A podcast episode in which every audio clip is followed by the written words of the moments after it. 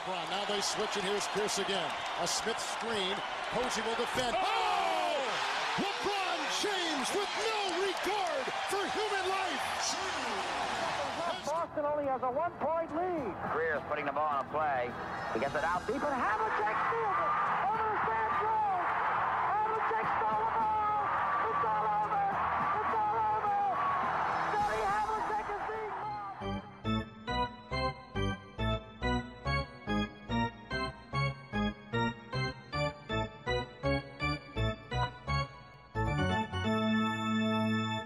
Quedas? Olá, tudo bem?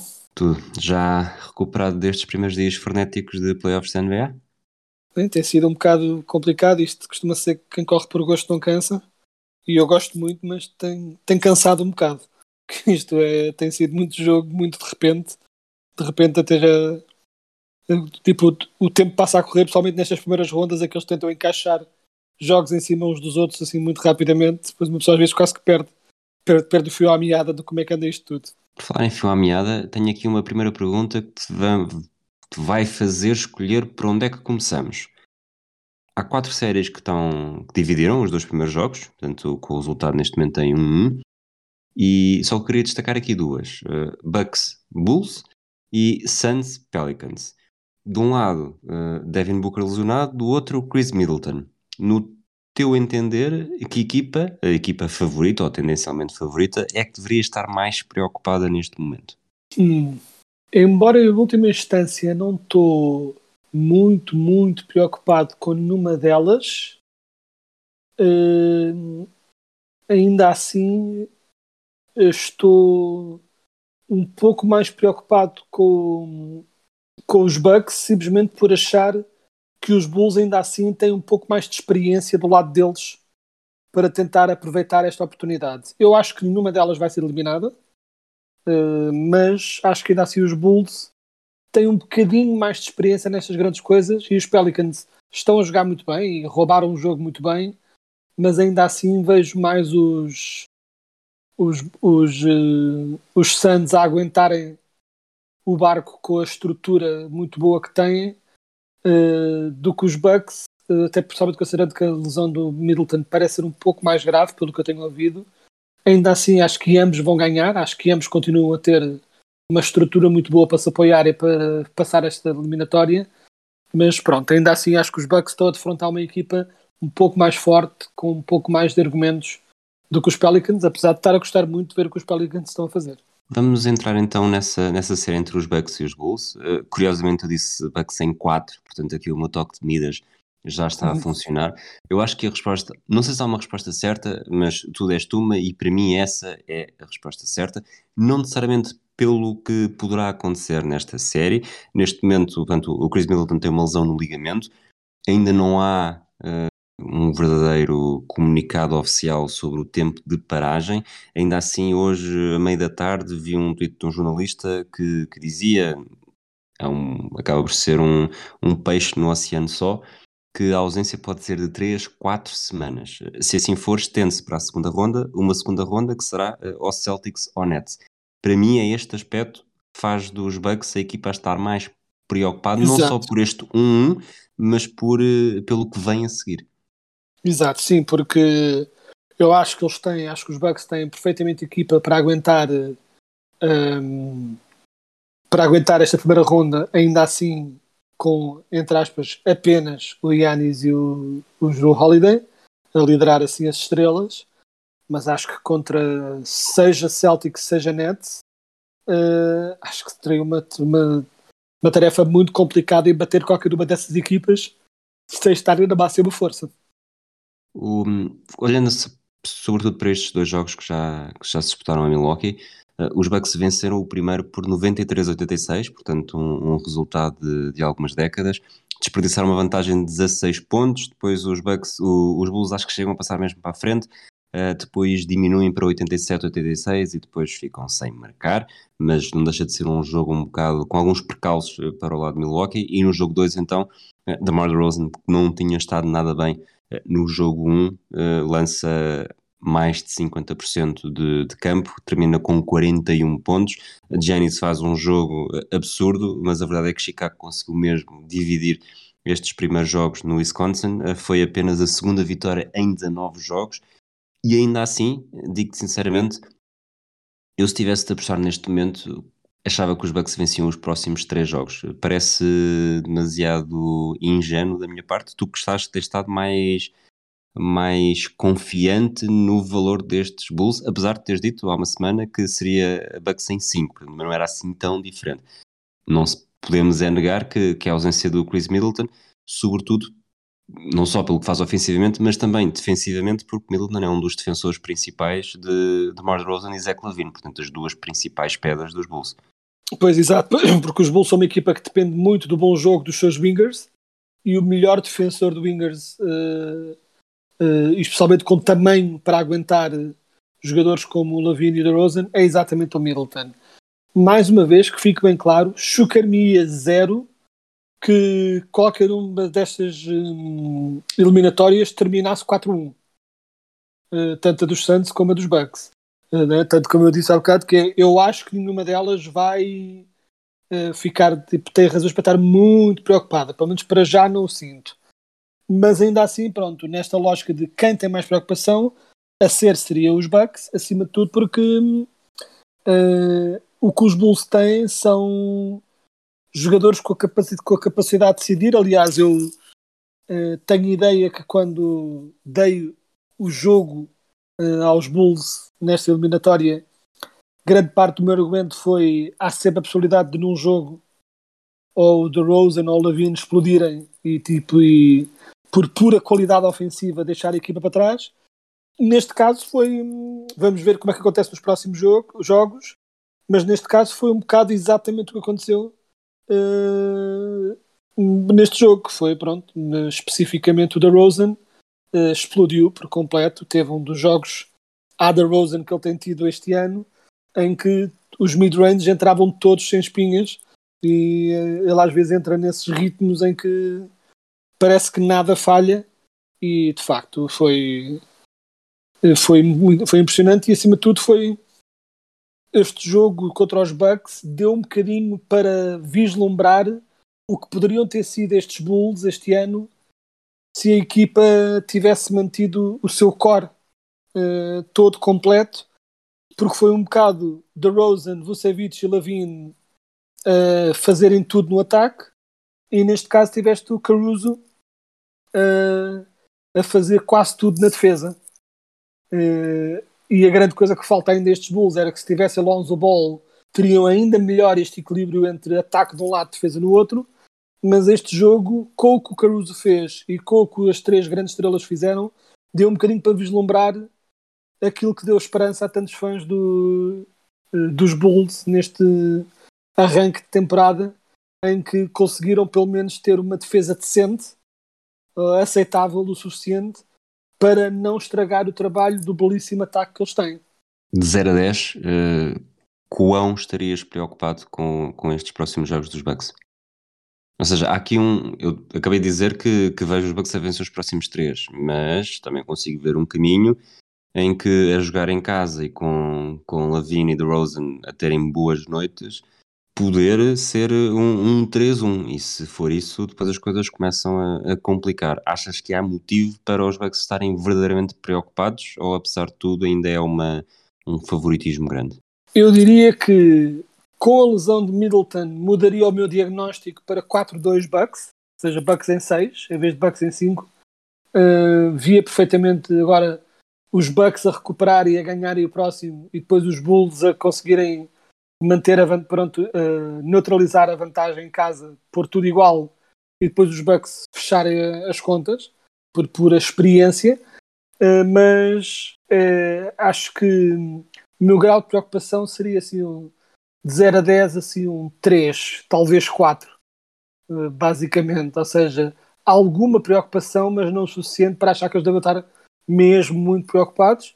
Embora, claro, o que eu acho que vai acontecer é que não que isso não acontecesse já um bocado, mas vai pronto, vais ter um Yannis ainda mais determinado uh, a fazer tudo e a dominar, pessoalmente no interior, a cansar toda a equipa dos Bulls, a colocar todos os jogadores em foul trouble e pronto. E, os Bucks vão tentar vencê-lo assim, principalmente considerando que também se tem visto que o, o, o Brook Lopez parece estar bem recuperado, teve quase toda a temporada lesionado, mas uh, fez um belíssimo jogo neste jogo 2 e pronto, e tentado a ser um pouco o que eles precisavam aqui para, pronto, para consolidar não só o jogo interior, mas também oferecendo um pouco de tiro exterior. Acho que eh, pronto, o regresso do, do Brook Lopez vem mesmo na altura certa para, para os Bucks que precisaram pronto, e vão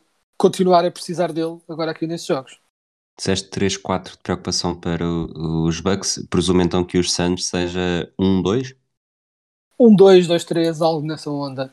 Acho que os Bucks ainda assim uh, já o ano passado tiveram vários momentos em que só tinham ou Chris Paul ou Devin Booker. Acho que estão um pouco mais. Embora os Bucks este ano também jogaram muito tempo sem algumas das suas estrelas, mas acho que os Suns uh, têm mais versatilidade tática para poder uh, sobreviver sem o Booker. Basicamente, não ter o Booker o que significa é que eles vão jogar muito ainda mais para o pick and roll Chris Paul de DeAndre Ayton. E acho que eles têm essa capacidade para um, um pouco mudar de estratégia mediante as peças que têm à mão. E, e acho que os Pelicans tiveram ali uma pronto, uma, uma belíssima vitória, mas acho que os Suns vão se aplicar ainda mais, vão ser especialmente agressivos, principalmente no campo defensivo, e acho que isso vai acabar por ditar uh, pronto, uma derrota ainda assim prevejo eu relativamente fácil para os Santos. Muito bem. Tipo, falámos aqui de duas séries que estão empatadas a um, com, com duas lesões que podem afetar o desenrolar das séries. Eh, temos também Scotty Barnes a lesionar-se no jogo 1 entre os Raptors e os Sixers. É provável, é possível que ele regresse já para o jogo 4, com os Raptors a perderem 3-0 com os Sixers. E temos também toda a questão do Luka Doncic no, nos Mavericks, também empatados com os Jazz a 1. Há jogo esta madrugada, nós estamos a gravar na noite de, de dia 21 de Abril. Uh, o Luka Doncic diz que se está a sentir bem, mas é muito improvável. Acho que antes de começarmos a gravar ainda não havia confirmação oficial, mas é muito improvável que jogue já neste jogo 3. De qualquer maneira, a série também está dividida. E depois temos uh, até a série dos Celtics e dos Nets com Ben Simmons, que não é propriamente uma lesão, mas também se começa a antecipar o seu regresso, tal como Robert Williams. Para ti, destas séries que falámos, qual é que é aquela em que uma lesão está a afetar mais, ou afetou mais até agora, um, o resultado ou o desenrolar do, do playoff? Eu diria, como explicar, isto, é, isto que eu vou dizer vai parecer estranho, mas é o que eu vou dizer à mesma. Eu acho que a series que está mais equilibrada, ainda assim, é a que foi mais afetada pela ausência do jogador, que é Dallas Mavericks. Eu okay. acho que um, Dallas Mavericks Jazz, neste caso, acho que um, tanto Philadelphia-Toronto, a ausência do Scotty Barnes tem sido importante mas não é por essa não é por falta de Scotty Barnes que os, que os Raptors estão a perder 3-0. Há toda uma série de razões que se podem explorar, mas não é pela ausência, não é isso não ajuda de todo, mas não é pelo Scotty Barnes que estão a perder. No mesmo sentido, hum, acho que os Brooklyn Nets uh, vai ser muito interessante para mim ver uh, em que condições estará o Simmons para dar um contributo contra os Nets. Acho que se o Simmons estiver em condições, apesar das grandes dúvidas em relação ao ataque, acho que a nível defensivo seria essencial para conter, para ajudar a tentar conter eh, seja Tatum, seja Brown e dar esse contributo defensivo. Portanto, acho que o Simmons teria um impacto bastante positivo, mas ainda assim é uma grande incerteza, não sabemos em que condições é que ele está. Portanto, eu acho que, apesar de os Mavericks estarem a dar uma grande réplica ao Jazz, mesmo sem a sua grande estrela, o Doncic é a grande estrela dos Mavericks, não é? Porque os Raptors estão sem Scottie Barnes, mas têm o Freddie Van Vliet e o Siakam e o Anunobi. Ou seja, a equipa não ficou brutalmente desfalcada, simplesmente perdeu um dos seus elementos. Os Nets estão sem o Simmons, mas têm Kyrie e têm Kevin Durant. Continuam a ter grandes decisores e grandes jogadores capazes de, de fazer a diferença. Os Mavs sem o Doncic têm o Jalen Brunson e o Spencer Dinwiddie e o Dorian Finney-Smith a defender. Isto são todos jogadores que eu gosto muito, mas que nenhum deles é uma estrela. Ou seja, eu acho que os Mavericks estão a dar uma grande réplica aos Jazz com a equipa desfalcada da sua maior estrela, mas isto para mim só indica que uh, o quão confortavelmente, na minha opinião, os Mavericks estariam a ganhar esta eliminatória se lá tivessem o Doncic. Achas que se o Luca voltar para o jogo 4, portanto, partindo do princípio que os Jazz ganham hoje, 2-1, portanto ele joga, volta para o jogo 4, teremos os Mavericks favoritos, claros favoritos a vencer esta série, ou, ou não estás preparado para te comprometer com uma afirmação dessas? Se ele regressa no jogo 4 com eles a perder, vamos dizer que a perder por 2-1, vamos assumir isso, até podem não estar a perder, mas vamos assumir, acho que eles são favoritos. Eu acho que os Mavs só não deixam de ser, só deixam de ser favoritos se o Doncic simplesmente não conseguir jogar esta primeira eliminatória. O que não quer dizer, dado o quão bem os, os Mavericks, acima de tudo na defesa, estão montados e combinando com a disfuncionalidade dos Jazz, que apesar de terem muito mais talento em campo do que a equipa adversária, uh, sempre que alguma coisa começa a correr mal, vê-se logo as discussões e a falta de comunicação dentro da equipa.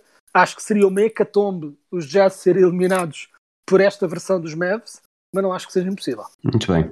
Grizzlies Timberwolves, jogo 4, jogo 3 aliás também é esta madrugada. Neste momento está a 1-1. Uh, tenho lembrado muito daquela frase que eu disse que para mim era Grizzlies em 5, mas não me chocaria se fosse Timberwolves em 5.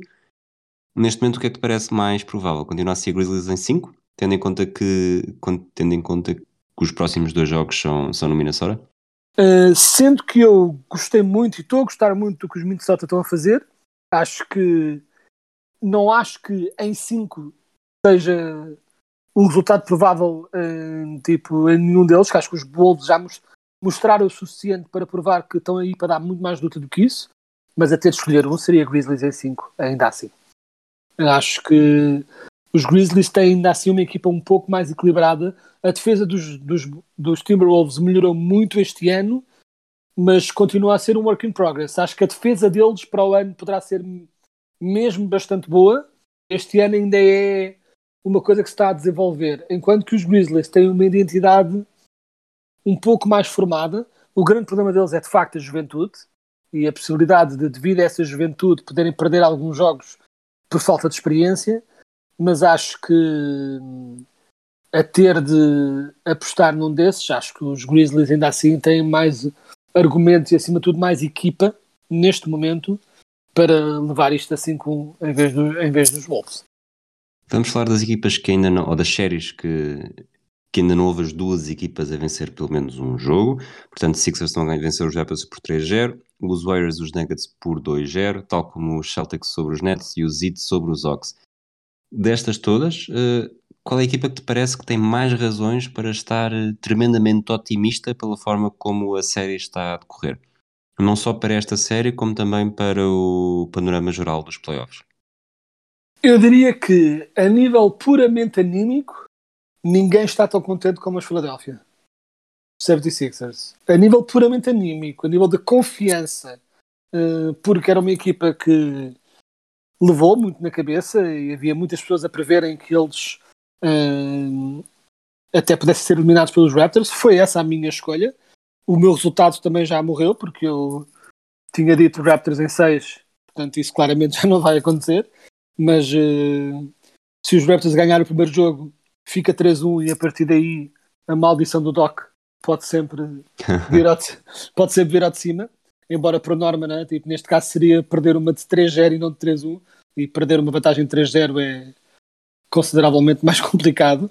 Uh, mas acho que os Philadelphia, acima de tudo, uh, tem jogado incrivelmente bem, uh, tem, mesmo fazendo algumas coisas que esteticamente não são incríveis, e eu não gosto de ver, mas a verdade é que eles são muito eficientes na procura da falta, e isso ajuda-os a ter pontos fáceis uh, muitas vezes.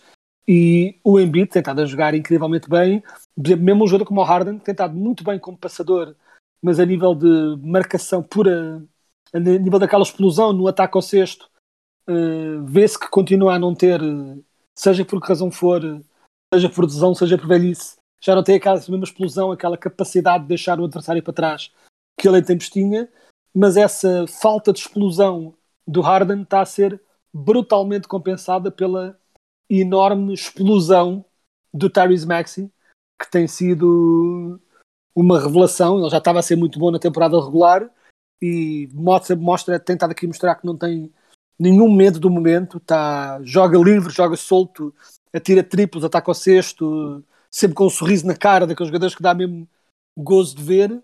E... Era isso que te ia perguntar. Ele fez 38 pontos no jogo 1, foi a grande, o grande destaque dos Sixers e de, de todo o jogo neste, neste primeiro jogo da série. E neste momento, no total dos três jogos, vale o que vale, mas a nível de pontos, o Tyrese Maxey tem 80, Joel Embiid 73 e Arden 54. Achas que isto demonstra mais a forma absurda como está o Tyrese Maxey neste arranque dos playoffs, em como o James Harden, na verdade, se vai sentir melhor num papel à sombra, ou se quisermos ainda, em como estes Sixers precisam mesmo do Tyrese Maxey a fazer diferença, porque nunca se sabe o que esperar do James Harden quando as coisas começarem a apertar nos playoffs. Eu acho que a melhor coisa que lhes aconteceu é ter eh, uma outra arma, porque eu acho que quando as coisas começarem a apertar, eu não acho que os Sixers vão simplesmente dizer ao Harden agora vai lá para um canto e não chateies porque isto é um grande momento e não é para ti. Eu acho que eles vão sempre tentar ver o que o Harden lhes pode oferecer nesses grandes momentos. Mas uh, se o Harden quebrar nos grandes momentos, como infelizmente lhe tem acontecido muitas vezes ao longo da carreira, é bom ter outra arma que não seja só o Embiid, que não seja só e acima de tudo que não seja um jogador que precisa de, que lhe seja servida a bola. É? Para o, jogador, o Embiid, embora tenha uma grande capacidade de drible para um jogador do tamanho dele, não é com ISOs do Embiid a fintar meio mundo que os Sixers vão ter um ataque eficiente. Isso resulta numa jogada ou outra, mas eles precisam de quando, se e quando o Arden quebrar, precisam de outro jogador capaz de furar a defesa, capaz de quebrar os matchups defensivos e o Maxi tem sido isso, porque os, os, uma das grandes coisas que eu esperava uh, por parte dos Raptors era que eles uh, não é tipo caíssem por completo em cima do Embiid, desafiando uh, o resto da equipa a batê-los. E o grande risco disso era deixar o Arden solto para fazer step backs em todo lado, né? step back threes, e perderem, na verdade, com uma explosão do Arden. Mas o que aconteceu foi quem se aproveitou desse espaço extra tem sido o Maxi. E que é tão rápido que, de facto, mesmo aquela defesa tão sufocante e tão completa que os, que, que os Raptors têm, eles têm dificuldade em pôr alguém em cima do Maxi que consiga aguentar aquela velocidade toda. Uh, e embora, obviamente, o melhor jogador desta equipa é de longe o Embiid e o modo como ele ganhou o jogo 3 uh, eh, só mostra o talento brutal que ele tem, mas o Maxi tem sido essa grande surpresa a nível uh, uh, acima de tudo anímico. E a razão porque eu fiz essa distinção mudando para outra series. Uh, por razão porque eu fiz essa distinção entre de confiança anímica é porque eu acho que os Sixers, devido a todas as críticas que levavam e à falta de confiança que tantos tinham neles, têm mais razão para estar de peito inchado a dizer tipo, não é? Tipo, uh, nós estamos aqui. Nós estamos aqui, peito inchado contra os haters. Sem dúvida. A nível de confiança de, da maneira que estamos a jogar, isto é tudo nosso e vamos ser campeões, sem dúvida, os Warriors. É exatamente isso que te ia perguntar agora, que é quem é que é mais importante? O Tyrese Maxey nestes Sixers ou o Jordan Poole? Porque o Jordan Poole também está a ter um arranque de série completamente impressionante, tanto que o Steph Curry está a sair do banco. No primeiro jogo o Poole faz 30 pontos, 5 em 7 de 3. No segundo jogo o Curry sai do banco para fazer 34 pontos, o Poole faz 29, o Clay Thompson 31, portanto os três marcaram 84 pontos neste jogo 3. Jokic está claramente incapaz de fazer a diferença contra estes Warriors que estão a carburar e, e a minha resposta, eu quando fiz a pergunta há bocado de quem é que estaria mais confiante, não fiz essa, essa nuance anímica porque eu diria que a equipa que mais subiu a nível de probabilidades de sair desta temporada campeão, eu diria que, pelo menos para mim, a equipa que eu agora sinto a galgar de graus são mesmo estes Warriors. Ah, sem dúvida, e até porque a razão, a, a grande coisa que, os, que estes Warriors têm era porque os Warriors, eh, a defesa deles é incrível e continuará a ser sempre incrível. Em havendo Draymond Green saudável, a defesa deles vai ser sempre incrível. Porque mesmo com dois jogadores em campo que não são defensores de primeira linha, como o Curry e o Poole, a defesa está tão, bom, tão, tão, tão bem montada, tão bem orquestrada pelo Draymond Green, que também tem outros bons jogadores defensivos ao lado dele, não é? sem desprimor desses. O Clay Thompson é um excelente defensor, o Andrew Wiggins, é um, quando lhe apetece, é um belíssimo defensor também.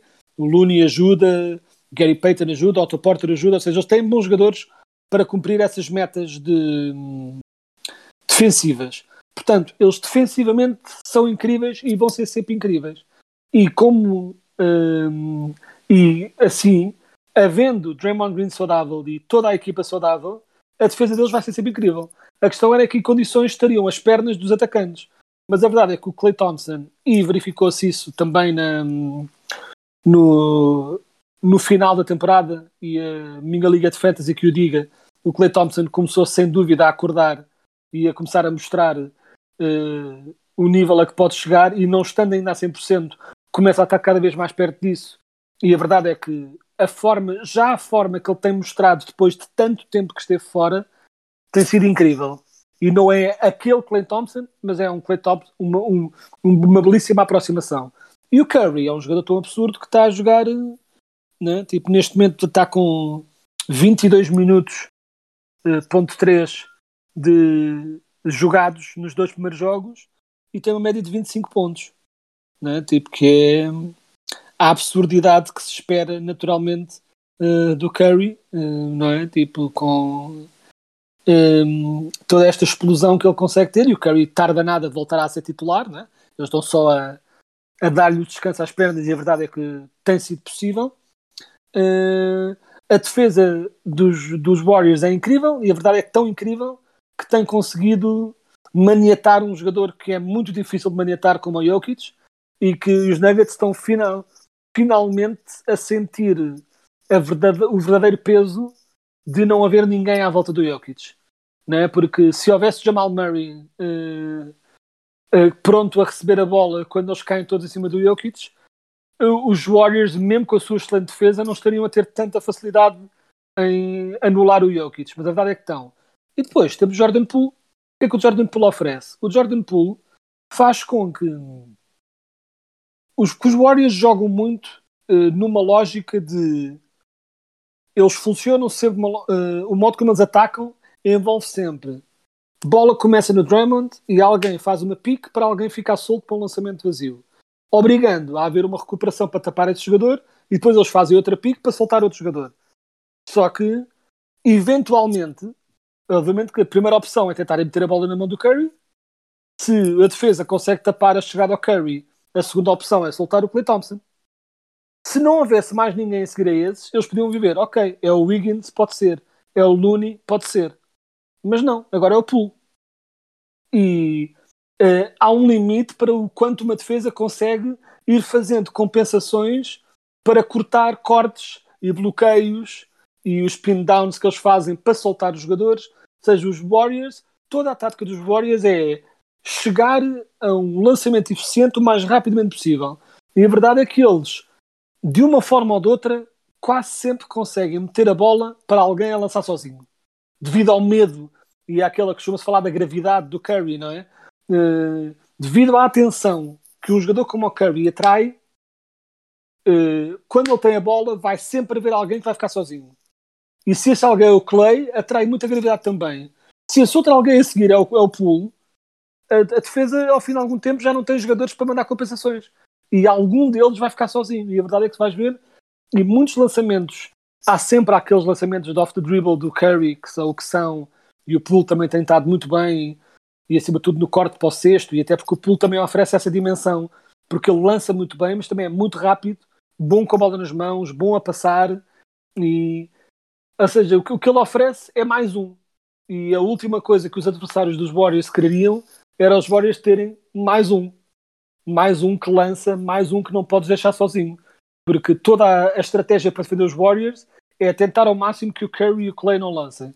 Se há mais um ainda para tapar, chega uma altura em que já não há esquema defensivo, que- defensivo que aguente tanto jogador livre com tanta qualidade a lançar. Vamos voltar para o Oeste.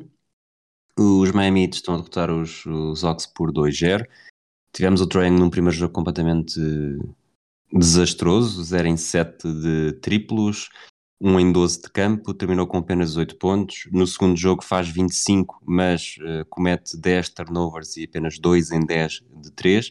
Mas para mim o maior sinal parece que, o, que Miami está a regressar aos playoffs da bolha, porque no primeiro jogo Duncan Robinson 8 em 9 de triplo, termina com Exato. 27 pontos. No segundo jogo Jimmy Butler com 45 pontos, incluindo 4 em 7 de 3. Portanto, temos aqui um, uns ares de Miami Heat finalistas de 2020. Uh, sem dúvida, e acima de tudo o que tens é uns lives desse Miami Heat, mas com uma defesa ainda melhor, né? com um rol de jogadores defensivos ainda melhores e ainda mais capazes de colocar né, tipo as garras em cima do defensor, o que eles têm feito a Trae Young, tem sido absolutamente incrível. O Trae Young, é importante perceber que o Trae Young não é, embora ele lance muitas bombas de longe, ele não é apenas um bombista, não é? Não é apenas um jogador que lança de fora, fora e se o lançamento não entra, nada a fazer. É um jogador que ataca muito bem os cestos, é um jogador que passa muito bem a bola e não tem feito nenhuma destas coisas bem. O lançamento exterior está uma absoluta miséria, né? 2 em 17 nestes dois primeiros jogos, né? tipo, é absolutamente desastroso, mas ele tem, acima de tudo, onde se nota que eles estão a conseguir defender o Trae Young muito bem, é que ele tem um, né, um rácio de assistência para turnover negativo, que é muito complicado de, de fazer, principalmente para um jogador que tende a acumular tantas assistências. Ele, nestes dois primeiros jogos, tem 11 assistências e tem 16 turnovers. É uma completa desgraça. E, obviamente, sem Trae Young no seu melhor, uh, os Hawks não têm qualquer hipótese para fazer nada. Eu acho que não é completamente descabido, dado o nível de qualidade do Young, que os Hawks em casa, num dos jogos, tenham assim uma exibição finalmente ao nível do Trae Young e conseguirem roubar um jogo, mas não muito mais do que isso, hum, porque estes hits têm simplesmente uma defesa demasiado boa. Mas o que é, queria só deixar também essa nota de curiosidade que foi hum, não há como não adorar um jogador como o Duncan Robinson que não é uh, capaz de estar tanto não é, tanto tempo uh, durante a temporada uh, a não conseguir pronto, a não conseguir lançar da forma como conseguia, até chegou a perder o lugar para ele, mas para o Max Truss e de repente nos playoffs está com 8 e 9 da linha de triplo, está imparável e pronto, e tornou-se outra vez uma daquelas armas que toda a gente tem ter medo. O Butler, do, né, duvido que vai estar a fazer 45 pontos todos os jogos, nem é esse bem o jogo dele, pessoalmente hoje em dia. Uh, mas a verdade é que, pronto, eles têm uh, todas as armas e mais algumas uh, aqui nesta eliminatória, e pessoalmente considerando que até tem aqui, seja porque os jogos têm estado a ser um pouco mais fáceis, uh, seja também porque o tiro exterior tem estado a resultar melhor, eles nem sequer têm tido, a nível estatístico, por exemplo, um Bama de Baio a dominar por completo, ele está só a jogar 25 minutos por jogo, porque também a equipa não tem precisado, francamente, de muito mais do que isso. Uh, até porque o próprio Dwayne Dedman vindo do banco, tentado a fazer um belíssimo trabalho em poupá-lo. Ou seja, os Heat estão a jogar tão bem que quase que se podem dar ao, quase que estão a dar ao luxo também de descansar os seus jogadores uh, para futuras eliminatórias que se adivinham mais complicadas. Quem não está a descansar jogadores é a oitava e última série que, que nos falta falar. Celtics Nets, Celtics venceram o primeiro jogo 115-114 com um buzzer beater do, do Jason Tatum. Os Nets perdem muito mal este jogo no, no último minuto. Uhum. No segundo estão, estão a ganhar por muito. Os Celtics recuperam uma desvantagem de 17 pontos e depois até ganham com algum conforto. Já no, nos minutos finais já não parecia que, que o triunfo fugisse. Uh, Kevin Durant e Kyrie Irving, sobretudo neste segundo jogo, uh, estiveram uns muito furos abaixo. Na segunda parte tiveram apenas um lançamento em 17 tentados. Cheira-te que, que isto poderá influenciar alguma coisa ou continua a caminhar para uma longa série, porque agora mudando a agulha de, de, de Boston para Brooklyn, os Nets vão estar muito mais à vontade. Uh, sim, e o que é irónico, o que é curioso nesta eliminatória é que os Celtics são melhor equipa, estão a jogar melhor e têm estado a jogar bem têm estado a jogar acima de tudo ao nível do que são capazes de fazer. No sentido inverso, os Brooklyn Nets, muito por culpa da defesa incrível que os Celtics têm, têm estado a fazer, né? e havia sempre aquela questão de esta defesa tem estado incrível na regular season, vamos ver como é que continua a carburar nos playoffs e tem continuado. Eu nunca vi, acho que nunca vi o Kevin Durant com tanta dificuldade para se soltar de, marca, de marcação e para conseguir lançar os seus lançamentos que por norma acerta sempre. Ele está com 32% na, nos dois jogos. Yeah, é absolutamente incrível o trabalho defensivo que os Celtics têm, têm feito e embora Tatum tenha, tenha, seja normalmente quem fica mais acima de Durant, mas tem sido um esforço de equipa. Parece que o Durant nunca tem nenhum momento em que consegue ter a bola como ele quer, no sítio em que ele quer, para trabalhar como ele quer. Tudo tem sido muito difícil, tudo tem sido muito trabalhado. No último jogo, o Durant só manteve uma média de pontos relativamente aceitável porque foi à, muito à linha de lance livre. E, 18 jogou, pontos dos 27 é, foram da linha de lance livre. É, 18 e 20 da linha de lance livre, que é assim um, uma loucura, mas está a lançar, né? tipo 31% de, de lado de campo, abaixo de 30% de triplo, são números que não fazem sentido para Durant. Dito tudo isso, os Celtics são melhores e estão a jogar melhor. Os Nets não têm tanto talento e, uh, pessoalmente, do resto do plantel, não tanto nas estrelas, e estão a jogar abaixo das suas possibilidades.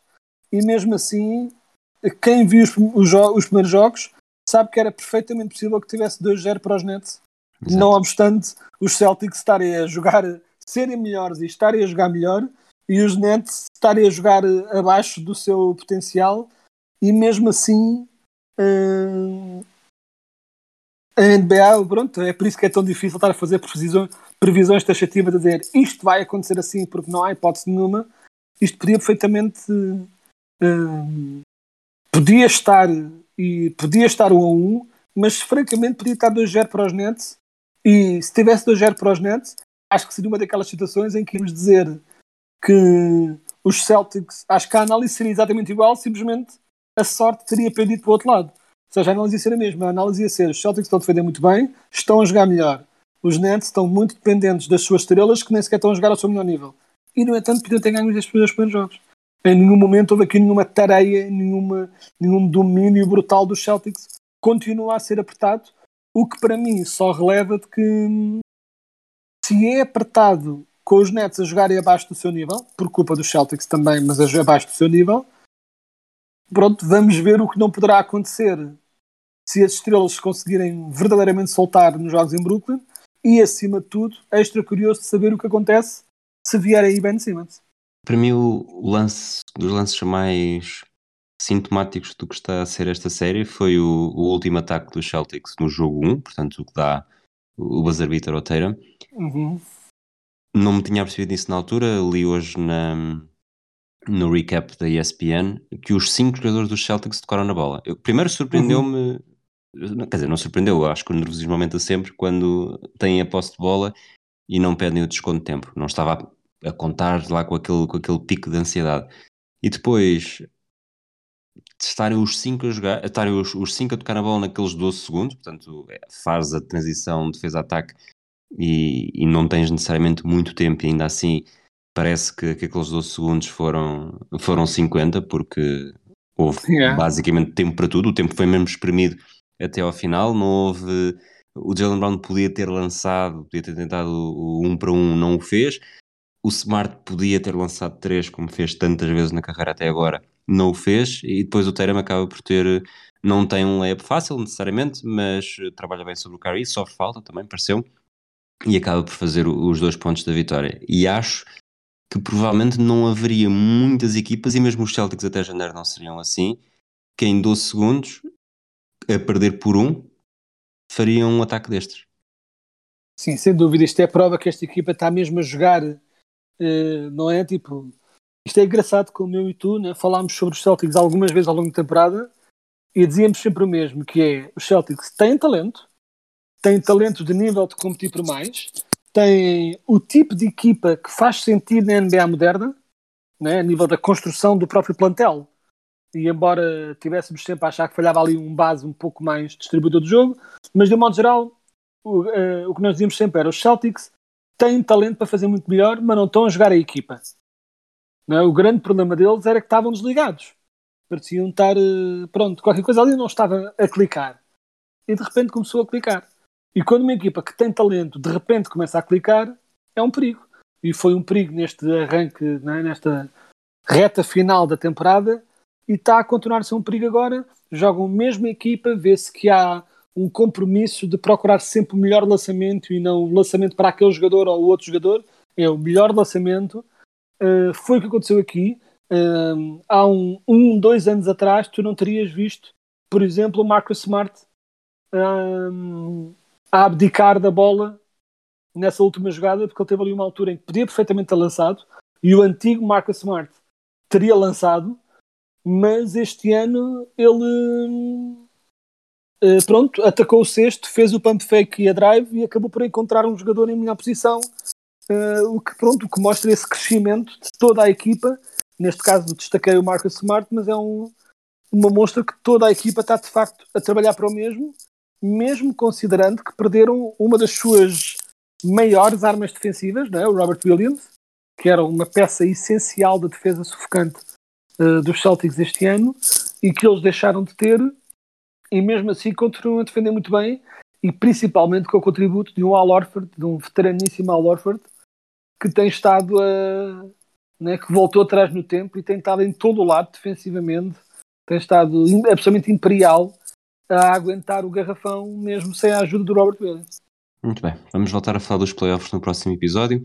Para terminar este, vamos viajar até 2012. Começamos pelas finais. Miami Heat de LeBron James, Chris Bosh e Dwayne Wade vencem finalmente. Primeiro título do LeBron James, uma temporada que, que foi encurtada pelo lockout. Houve apenas 66 uhum. jogos na, na fase regular, marcada pela, entre outras coisas, pela. Corrija-me se eu estiver enganado, mas acho que é nesta época que o Derrick Rose se lesiona com gravidade. Tanto que depois sim. Os, os Bulls até perdem, como first seed, perdem com os Sixers. Uh, depois temos direito àquela imagem, aquele meme que ainda hoje é, é, recordado muitas vezes, da expressão do LeBron James contra, contra os Celtics, salvo erro no jogo 6, com os Celtics a vencerem 3-2 uh, e a jogar em Boston. Do outro lado, uh, Oklahoma City Thunder, a equipa de Russell Westbrook, Kevin Durant, James Harden, bate os Mavericks por 4-0, os Lakers por 4-1, os Spurs por 4-2, uma equipa que provavelmente até terá chegado uh, a uma final mais cedo do que se poderia pensar. Se estivermos a ver, lá está, Westbrook, Durant e Arden, estamos a falar há 10 anos, portanto, jogadores que eram relativamente jovens. O, o Durant era aquele que estava há mais tempo na, na NBA desde 2007 e depois tivemos uma final que de alguma forma foi um bocadinho desilusão porque Oklahoma City Thunder venceram o primeiro jogo por 105-94, mas a partir daí Miami pegou na batuta e foi mesmo para o título.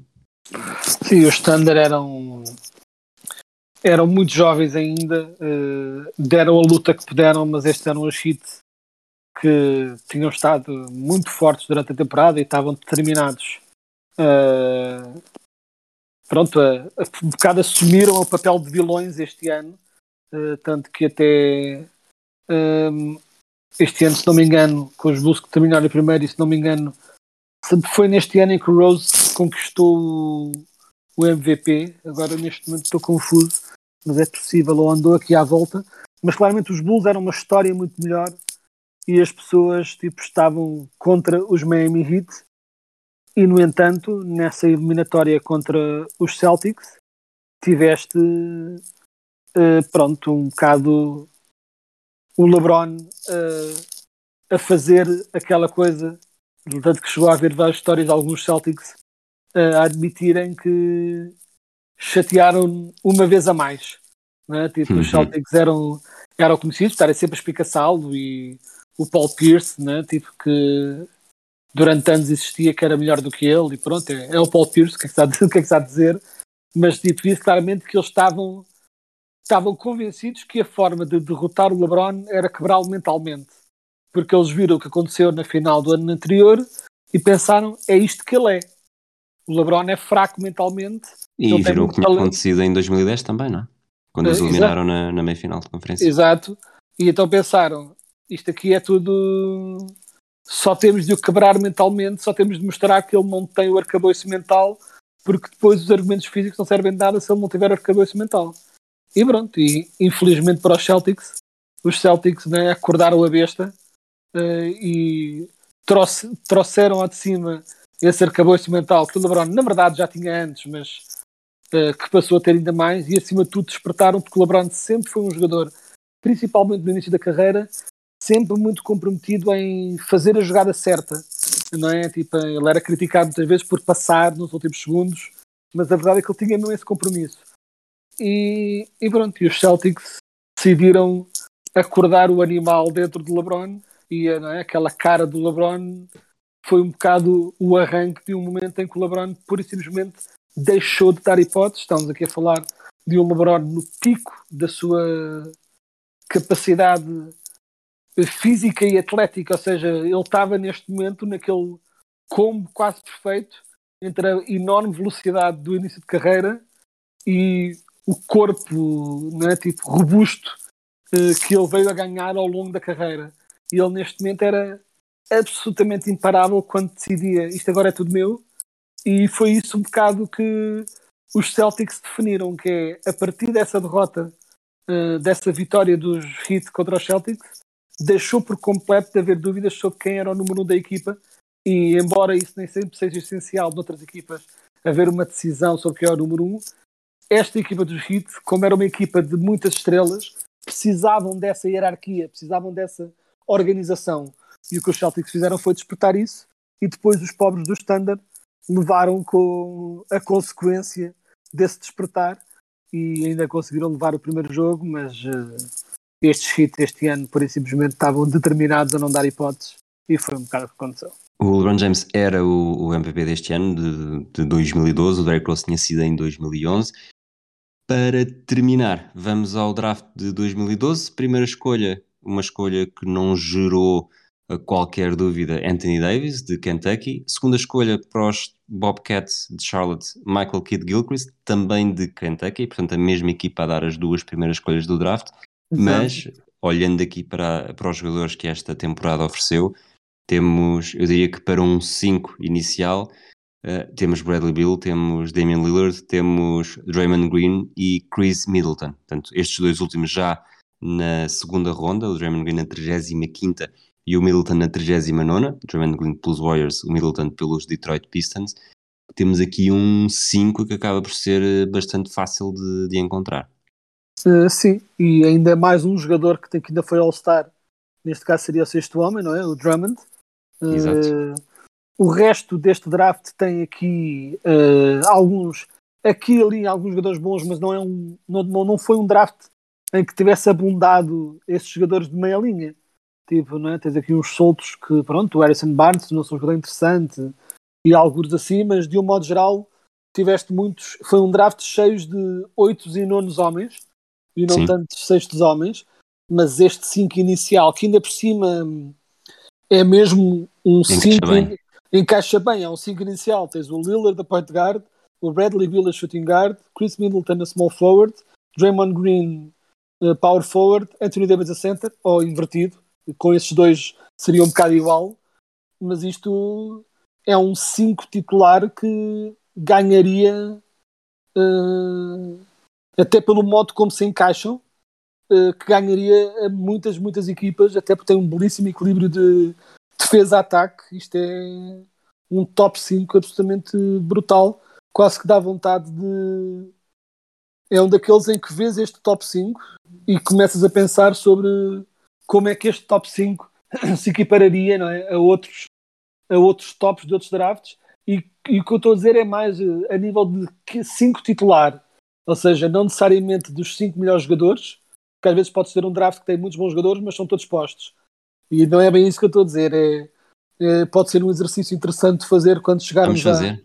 à Vamos silly fazer. season, fazer os melhores 5 titulares de cada draft e tentar escolher tipo os melhores 5 titulares dos drafts ao longo da história, com a regra, obviamente, que não podemos aldrabar demasiado a nível de posições, não é? Tipo, não fazer eh, estes dois não foram do mesmo draft, mas não fazer coisas como ah não, o, o, o Karim Abdul-Jabbar podia perfeitamente jogar a power forward ao lado do Will Chamberlain, tipo, não. Sermos remotamente alguma flexibilidade posicional, mas dentro do, dos limites do, do, do aceitável. Mas pronto, isto de facto, o que salta à vista é de facto este 5 titular incrível e né, fica já de facto o repto para quando não houver uma avalanche tão grande de jogos de playoff para abordar, será sem dúvida uma, um exercício interessante de fazer. Fica prometido. Terminamos então por aqui. Voltamos na próxima semana, agora já no início da semana, se tudo correr bem, para perceber que realmente se tudo o que tivemos a dizer aqui hoje faz algum sentido ou não. Portanto, um abraço a todos, um abraço a ti, Quedas. Abraço. Até à próxima. Oh!